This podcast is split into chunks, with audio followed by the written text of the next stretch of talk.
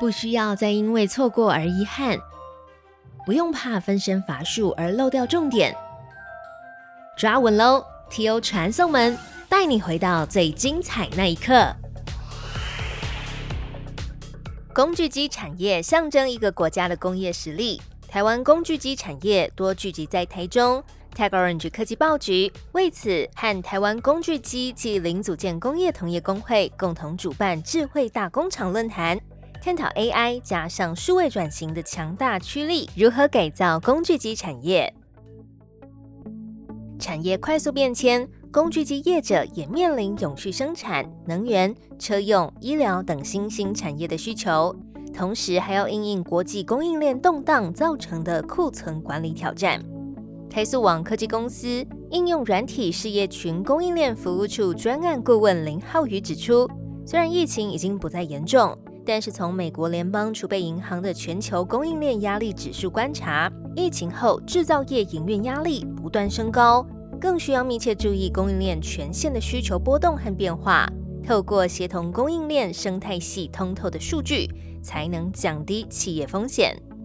好，那其实今天早上雨其实也很大，我从台北这样开下来，一路都在下大雨。那其实我前方的这个车距呢，这个能见度大概只有三十公尺左右而已。那怎么办呢？我其实就只能够靠我的呃手机上面的导航，告诉我哦前面的车况大概是怎么样子的情形，是否拥塞，或其实前面是路况是畅通的。那我预计到达的时间是什么时候？其实想一想，这跟我们现在要谈的供应链管理，好，其实也相同的道理。好，我整个供应链这么长的一条链当中，我前方的这个需求资讯到我这一端是否能够去做到这个及时的透通，这就关系到我后面该如何去进行我相关的这些管理跟我的这个对策、这个策略的拟定。好，这其实都是有相关的道理的。那接下来呢？呃，这个议程当中，我就会跟各位这边先介绍到，好，那就是现在我们工具机产业所面临到的一些挑战，包括像现在全球供应链的一些危机等等。好，那大家现在都在谈供应链韧性、断料，或者是我们现在库存的问题。好，那以及在数位转型的这个浪潮之下，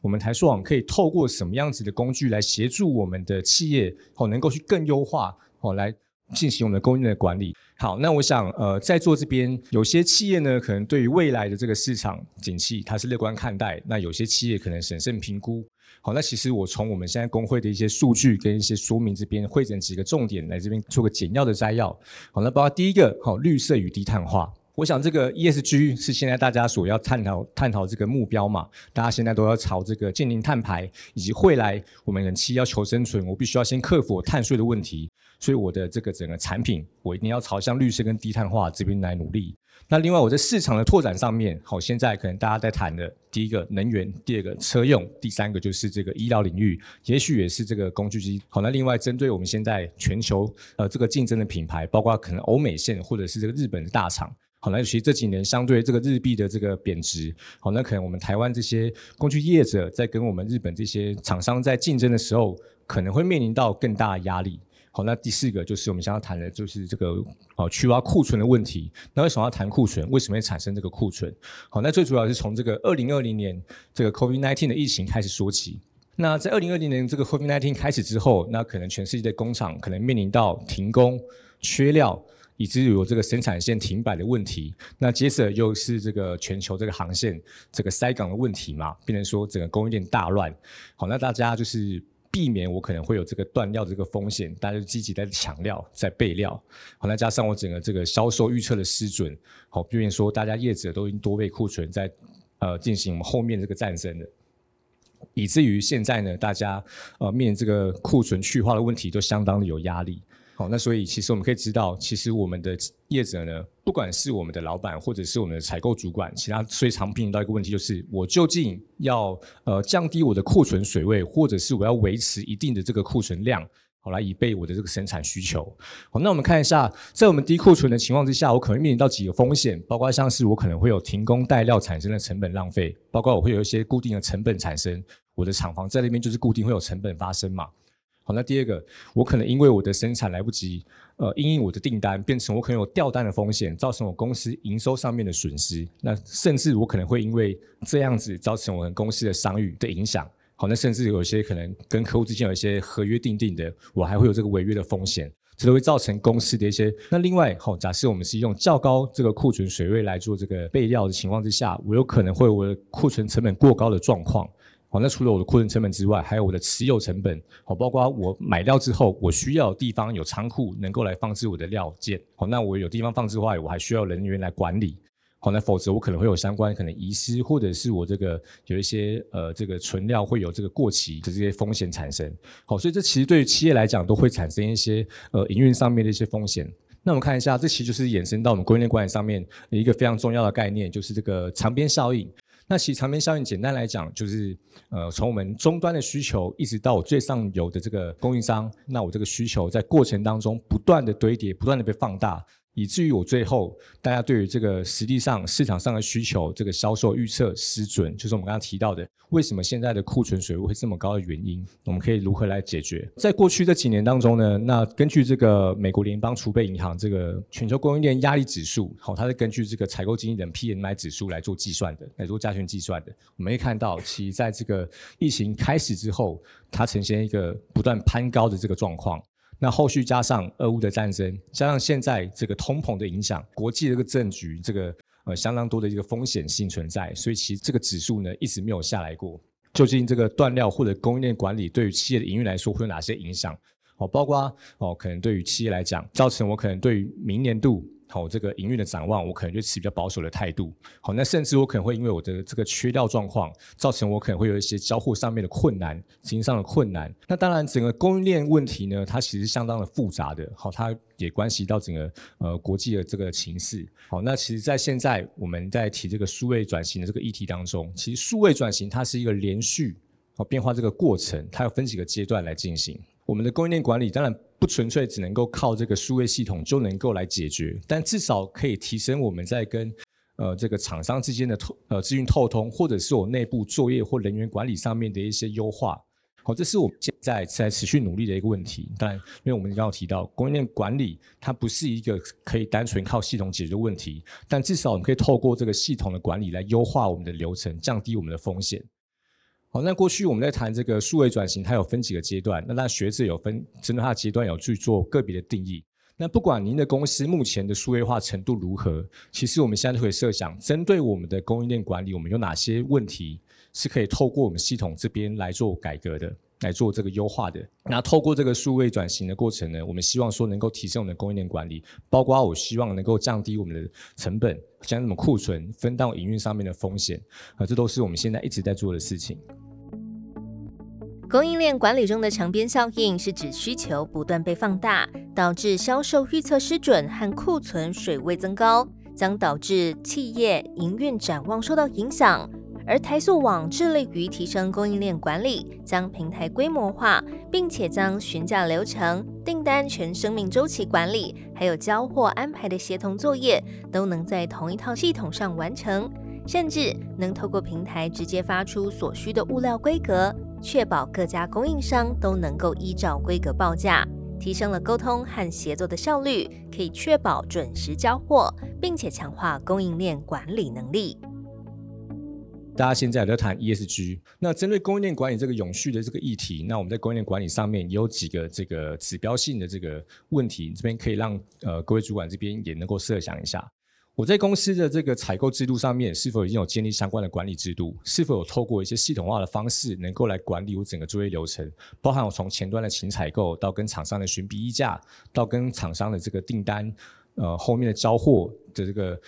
催货的这个状况，是否能够透过这个系统来做这个管理上的优化？好，那第二个，那针对我们现在有一些欧盟一些法规的限制，我是否能够针对厂商这边的用料需求，能够有更进一步的控管？好，包括。未来会谈到的可能是碳足迹这个碳权的议题，好，这也是我们现在在供应链管理上面相当重视的一个部分，好，那包含到供应链韧性的部分，哦，大家过去就会谈，好，因为疫情的关系，造成我可能会呃有这个停工待料的这个状况产生，其实这是企业不乐见的，所以我们在过去这几年，我们持续的帮我们几个台湾这边指标性的客户这个企业来做相关的服务，就是希望说能够导入一套系统。能够透通整个它供应链环节，让它能够提升这所谓供应链韧性。我们前面有提到，好，这其实现在就最主要就是说，因为资讯的不透通，造成一些供应链上面的影响，所以我们希望说能够透过系统化的管理方式，能够来解决这方面的问题。好，那第四个环境的改善以及我们在地化的采购，我们是否能够在这个厂呃这个台商回流之后，或者是我们南京这车当中，我们能够提供更多的供应商资源给我们的企业，我这边来 support 我们整个供应链上面的这个生产需求。那我们台硕网科技呢？那其实就是这个台硕的相关企业。那我们承袭了台硕企业过去超过四十年的资讯化的这个经验，一直在为我们不管是企业内或者是企业外的客户来做我们相关应用软体方面的服务。那其实这个台硕网电子交易市集呢，就是台硕企业内部好这个透过这个平台来跟厂商进行相关协同作业的一个平台，包括我们所有厂。区的这个这个请购需求，都会到我们总部的这个总呃采购部这边来进行询价，那这个案件非常非常的多。好，那怎么样能够来解决这个案件太多造成我这个人员无法负荷的这个状况？就是透过这个平台一次来跟我们所有的厂商来进行询价招标，然后到后面我们的订约。到我们后面交货如何去做控管，到我们后面厂商交货之后收料检验完成，厂商如何进行请款，跟我们后面的付款流程，我们都会透过这个电子交易市集来跟厂商这边来进行相关的作业。那除此之外呢，我们台数网应用软件事业群呢这边也提供我给我们客户就是提供 ERP 的导入。那从 ERP 衍生到您跟您一个供应商之间，或者您跟您的客户之间的这个链条，我们都有相关的应用软体的相关服务，包括是您在前端的采购跟这个供应商。管理系统，或者您跟客户之间的这个客户价值链系统，那实际上像一些电子签合系统，这个都是我们台数网在服务的范畴。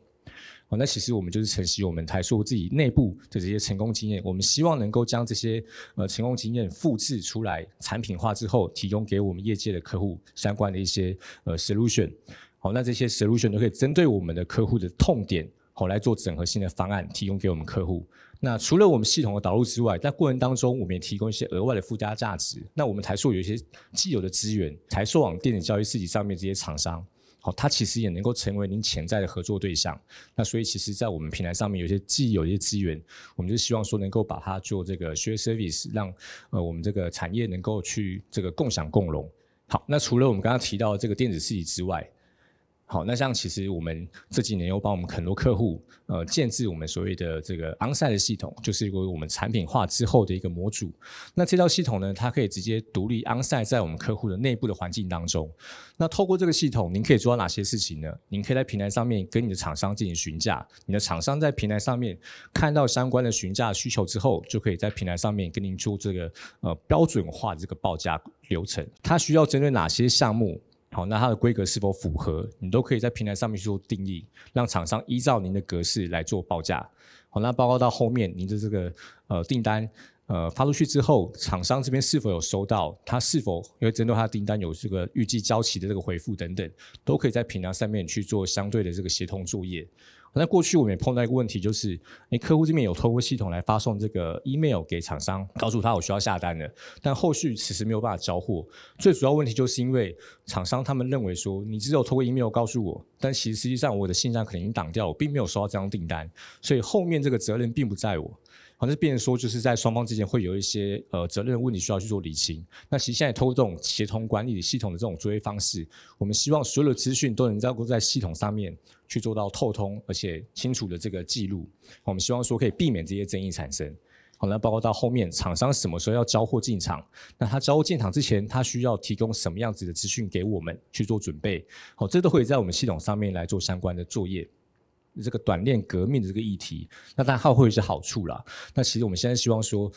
呃，如果说您的企业刚好也是这个呃从这个海外回来台湾，那你也需要在台湾这边再建立您的供应链的话，那台数网上面那目前有超过三万家的这些呃这个 B to B 的这些供应商，好，那其实在我们平台上面都提供相关这些，它有机会能够成为你的潜在的这个供应商合作伙伴，提供给您的客户去做到价值的服务这样子。那另外呢，除了我们希望能够透过平台找到更多的呃厂商之外，我们希望透过这个系统化流程，能够简化你们内部的一些采购管理的一些作业。好，包括刚刚前面提到的，我们从这个请购开始，我们会有一连串我们需要找到厂商，需要跟厂商这边来进行相关的询比议价流程，到您后面这边需要做这个订单的确认、合约的确认。到后面的交货流程，其实会有很多的环节，很多的事务性作业。那其实我们采购人员过去就是因为被这些事务作业给受限住了。他其实应该有更重要的工作必须要做，他必须要找到更多更好的供应商，呃，这个实地访查这些供应商评鉴等等。但受限于他可能他时间都花这些实务线作业上面，变成他没有办法去解放他的工作能力。所以我们现在希望说能够透过导入系统之后，能够简化这些事务性的作业流程。针对近年兴起的短链革命潮流，许多企业的供应链部署必须要更加强在地化的生产还有采购。台塑网科技林浩瑜专案顾问也向当天参与论坛的制造业主管们举例短链的好处。透过台塑网上的三万家 B to B 供应商，能够协助企业快速的建立在地供应链，也能够让企业有效率的做出决策评估，甚至是在绿色采购上，也能够协助企业快速进行碳足迹评估，并且选定绿色供应商。好，那台塑企业这边，我们也在治愈 ESG，包含你现在。呃，这个 ESG 上面，我们会要求供应商需要提供相当多的这个呃文件。好，包括他的一些可能是呃这个社会责任的这些承诺书等等。那有这么多文件，我们是一样透过系统这边来去做相关的追踪。哪些厂商已经回复了，哪些厂商还没有回复？透过系统这边定期来做这个追踪，那马上就会有一个这个 checklist，马上就会有这个呃绩效的表单出来，告诉我们主管哪些可能厂商还没有回复的。那包括我们供应商评鉴等等也是，我们可以透过更有这个数据化、更客观的这个数据来做相关的供应商评鉴的这个评核。好，那除此之外，我们也致力于在这个绿色采购，我们也是开发更多这些符合绿色呃规章的这些厂商。呃，生产过程当中会难免会有一些这个呃资料或者一些下脚品等等，我们也透过我们的平台去找到更多合规的厂商来进行我们这个回收的这个处理作业。好，那包括像是我们的集约供货哦，所有厂商这边要交货到我们厂区之前，都会经过我们平台这边去做汇总。我们可以知道说，那哪一天会有哪些厂商需要交货，那我们也跟这个物流业者来做合作。好，那希望就是可以统一呃这个送货入场、交货入场这样子。那包含到电子发票，我们也配合这个财政部这边在推行我们的发票无纸化。那目前以财务期而言，我们供应商开这个电子发票的这个比例已经到达这个九十 percent 以上。那以上这边可以看到，在整个供应链环节当中，从前端的供应商商管理好，然后到我们中间的寻觅价，整个过程当中，我们可以根据您企业所遇到的问题，好，我们可以分别来定义范畴。那除了供应商协同作业之外呢，那包含到我们刚刚提到的电子市集、竞标系统、电子发票系统、这个鱼饲料标售系统，这个都是我们在专案当中可以去附加上去，所提供给你的一些额外的这个价值。好，这都可以在我们这个整个专案需求检讨过程当中，去帮你去做这个相关的规划作业。好，那在这个二零二一年，那这个财资杂志有颁奖一个就是最佳供应链解决方案。那台湾这边哦，唯二获奖两家企业，台塑网是其中之一。好，那这个苏龙也跟各位这边做个报告。那以上今天是我们的报告，谢谢大家。韧性供应链成为企业营运最关键的课题之一，而工具机产业与全球的制造业高度联动，不论是透过数据搜集，更加通透的了解生产及时状况。甚至是透过软体价值的创新服务模式，持续提升国际市场的竞争力，都是 AI 时代生产力革命下的重要实践。接下来，智慧大工厂系列论坛即将到工业港都高雄举办，议题是二零三零台湾制造生存试炼 AI 双轴转型挑战赛，现在开始。未来会陆续更新活动资讯，在 TechOrange 科技报局的各大平台上，也请大家要加 TechOrange 成为 Line 好友，每天都有精彩的报道可以收看。